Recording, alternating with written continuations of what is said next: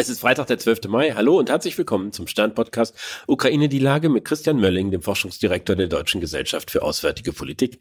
Ich bin Stefan Schmitz vom Stern. Guten Tag, Herr Mölling. Hallo, guten Morgen, Herr Schmitz. Nun hat sich ja Großbritannien als erstes westliches Land entschlossen, Raketen mit größerer Reichweite an die Ukraine zu liefern. Offenbar sind einige schon im Land oder zumindest auf dem Weg, wenn ich den Verteidigungsminister richtig verstanden habe. Verändern diese Marschflugkörper die Erfolgsaussichten der Ukraine bei der wohl bevorstehenden Offensive? Ja, das tun sie. Ähm, das kann man so sagen, weil da haben wir ja schon öfter darüber gesprochen, dass es ähm, ja auch ein Krieg der Logistik ist und diese Raketen geben als erstes mal die Möglichkeit, schon die logistischen Linien Russlands, nämlich vor allen Dingen die Eisenbahnlinie, die quasi von West nach Ost oder Ost nach West verläuft durch den Süden der Ukraine, diese Linie anzugreifen. Ähm, und äh, sollte das gelingen, dass man die zerstören kann, zumindest zeitweise zerstören kann, dann wird es für Russland sehr schwierig sein, seine Truppen weiterhin mit Material, mit Wasser, mit äh, Treibstoff, mit Munition zu verlieren. Das heißt, die laufen leer. Das ist das eine.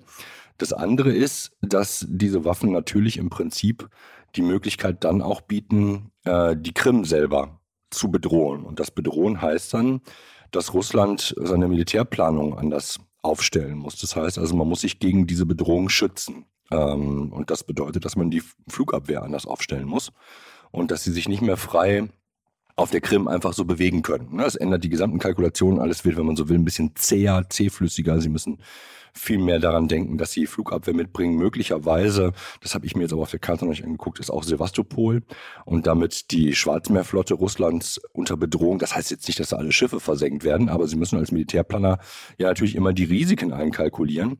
Und das ist natürlich wunderbar, weil das schafft Dilemmata, ähm, die Russland selbst, wenn sie sie einkalkuliert haben, jetzt die tatsächlich zu ziemlich schwierigen Entscheidungen treffen, was sie behalten wollen, ähm, wie sie damit weiter umgehen wollen. Und ähm, das, also sehe ich schon als ein, ich will nicht sagen Game Changer, weil es gibt natürlich auch Downsides, das muss man auch sagen. Also erstens, wir wissen nicht, wie viele es sind, wie viele Raketen, äh, wie viele auch noch kommen mögen.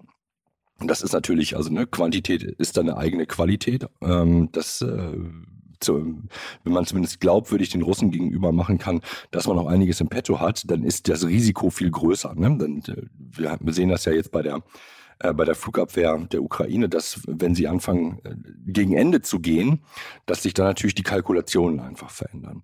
Und der zweite Punkt, der zweite negative Punkt ist, das ist nun auch keine Wunderwaffe, das ist eine Cruise Missile, die fliegt jetzt nicht mit ähm, 5000 Kilometer pro Stunde oder so, sondern die fliegt, äh, wie man so schön sagt, subsonisch. Das heißt also, die fliegt äh, keine 1000 Kilometer pro Stunde, die kann abgefangen werden. Das heißt, es ist eine Rakete, die man mit einer anderen Rakete abschießen kann. Also es ist nichts, äh, wo jetzt sozusagen wir morgen ähm, alles in Schutt und Asche sehen werden, sondern ähm, Russland wird die Möglichkeit haben, wahrscheinlich mit seinen S-300 Flugabwehrsystemen diese Systeme abzufangen. Nun hat ja Präsident Zelensky gesagt, dass äh, sie noch ein wenig Zeit brauchen, bis die Offensive beginnt. Und man könnte das ja auch im Zusammenhang mit diesen Lieferungen sehen, dass man sagt, weil von der, von der Logik her wäre das ja der erste Schritt, dass ich, bevor eigentlich die Offensive beginnt, die Nachschubwege äh, des Gegners angreife und dann erst geht's los. Das heißt, die warten jetzt, äh, dass diese Waffen da sind, damit sie sie einsetzen können, um äh, ihre Offensive sozusagen vorzubereiten. Ja, ähm, das kann ein Teil der Rechnung sein. Ein anderer Teil der Rechnung ist, dass wir einen sehr milden Winter gehabt haben ähm, und es immer noch wohl ein bisschen dauert, bis die Böden so weit trocken sind, dass die Panzer fahren können. Also sowohl auf äh, russischer Seite als auch auf, auf westlicher Seite. Und das alles zusammengenommen ähm, macht es, glaube ich, offensichtlich sinnvoll, noch ein bisschen zu warten. Plus, ähm, eine Überlegung, wo ich nicht sagen kann, ob das jetzt stimmt, aber das, das ist mir neulich gekommen, weil diese Frage ja doch immer wieder auftaucht. Wir haben natürlich jetzt zurzeit so einen riesigen Hype im Westen. Äh, die letzten zwei Wochen geht das ja quasi durch die Decke, was die Erwartungshaltung angeht und den, den sozusagen Erfolgsdruck, der auf Zelensky lastet. Möglicherweise ist es einfach auch sinnvoll, nochmal zwei Wochen zu warten, bis diese Medienwelle in sich zusammenbricht und man andere Themen hat und man dann die Offensive starten kann, vielleicht mit ein bisschen weniger Druck. Aber das ist jetzt meine meine küchenpsychologische Interpretation. Wobei warten ja nicht heißt, dass nicht gekämpft wird. Es wird ja durchaus gekämpft, auch jetzt. Und es gibt sogar äh, die These, dass diese Offensive bereits begonnen hat. Wir sehen, dass in Bachmut äh, die russischen Truppen offenbar massiv unter Druck sind. Der äh, Prigoschin, der Söldnerführer, warnt immer schriller dafür, da, davor, dass sie auch eingeschlossen werden könnten. Also dass es äh, irgendwie sein kann, dass auf dem Wege zu dieser großen Offensive dieses zentrale Ding Bachmut irgendwie doch noch in die Hände der Ukrainer fällt. Ja, wobei das, glaube ich, jetzt nichts mit der, mit der großen Offensive zu tun hat, also ist zumindest als groß angekündigt, sondern das sind lokale Umverteilungen oder teilweise auch russische Verbände, die sich auf die Flucht machen und äh, ihr, ihr Glück woanders suchen.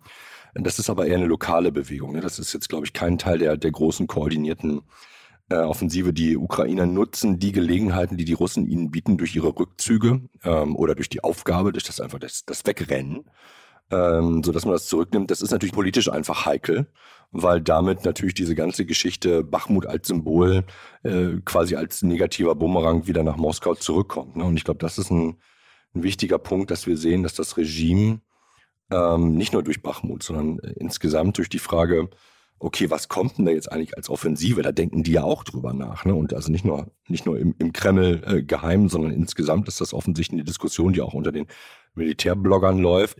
Wie schlimm kann es denn werden? Und das setzt das Regime schon ziemlich unter Druck. Man kann natürlich auch fragen, was diese Ereignisse in Bachmut über den Zustand der russischen Armee insgesamt sagen oder der russischen Streitkräfte, der sehr heterogenen russischen Streitkräfte.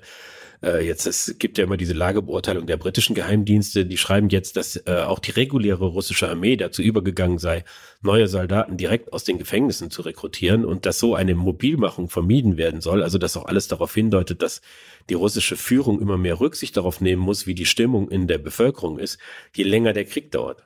Ja, das, das stimmt. Ähm, also, dass sie jetzt aus den Gefängnissen rekrutieren, das ist, glaube ich, die, diese typische, wie soll man sagen, dieses typische Nullsummenspiel.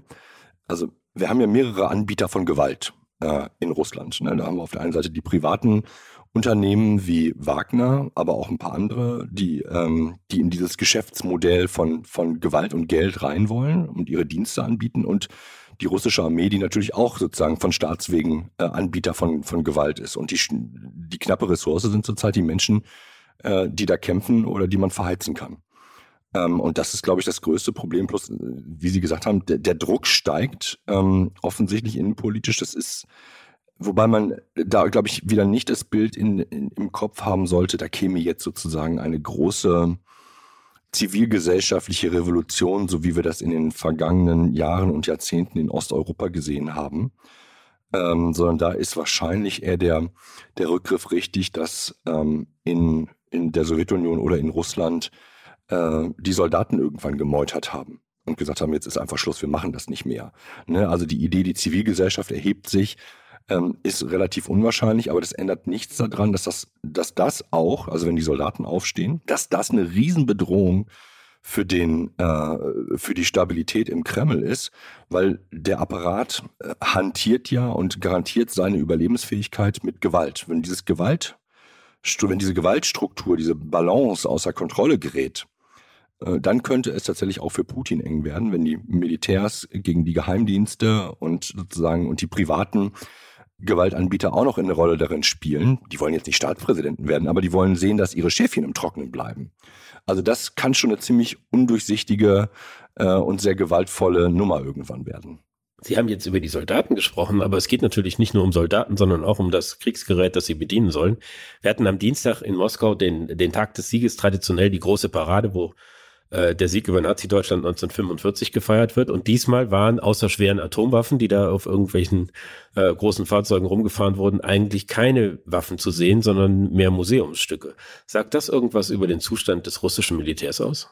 Also ich, die Erklärungen, die es dazu gibt, sind quasi komplett diametral. Ne? Das, die, die einen sagen, haha, guck mal, die haben da nur so einen T34, der 1940 das erste Mal hergestellt worden ist. Was für eine, was für eine peinliche Blamage. Die Alternativinterpretation ist zu sagen, naja, also wenn der Putin da jetzt äh, wie sonst auch mit seinen großen, schicken Waffen aufgefahren wäre, wäre irgendwann die Frage gekommen, was machen die hier, warum stehen die nicht an der Front? Ne? Also warum machst du zum Tag der zum Tag des, äh, des Sieges der Vergangenheit äh, hier eine Demonstration? Es geht ja um den Sieg in der Zukunft eigentlich. Also ich mag mich da nicht festlegen. Ich glaube, insgesamt ist dieser Tag insofern, ich will nicht sagen Reinfall gewesen, aber ziemlich dramatisch gewesen, als dass man da ziemlich alleine äh, feiern musste. Ne? Und es sah von den Bildern, die natürlich auch bewusst gewählt worden sind, ne? dieser eine kleine Panzer, der da fuhr, was hier im Westen kolportiert werden worden ist, Ähm, also müssen wir auch immer sehen, ne, da sind auch wir Teil der, der, der Propaganda in diesem Augenblick, äh, nicht der westlichen, äh, nicht, nicht der, der, der russischen, sondern der westlichen. Da hat man natürlich versucht, ein Bild äh, der, der Einsamkeit im Grunde genommen zu erzeugen. Ne? Ob das so wirklich ist, weiß ich nicht, aber wichtig ist auch, die Nuklearwaffen sind noch da. Das ist ein, Thema, das äh, Russlands Unberechenbarkeit nochmal als Fingerzeig gehabt hat. Ich will nicht sagen unterstreicht, da muss man jetzt nicht übertreiben. Das ist ein, ne, die Dinger sind da. Welche Rolle die spielen und spielen sollen, wissen wir nicht. Äh, je mehr und je lauter wir angstvoll darüber reden, umso effektiver sind sie im Grunde genommen.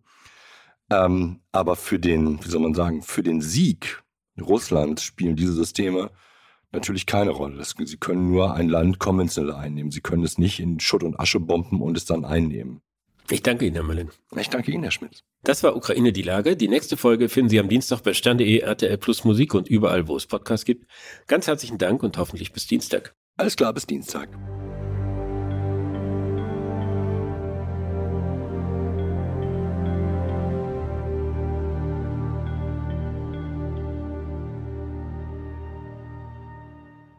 Dieser Podcast ist eine Produktion der Audio Alliance.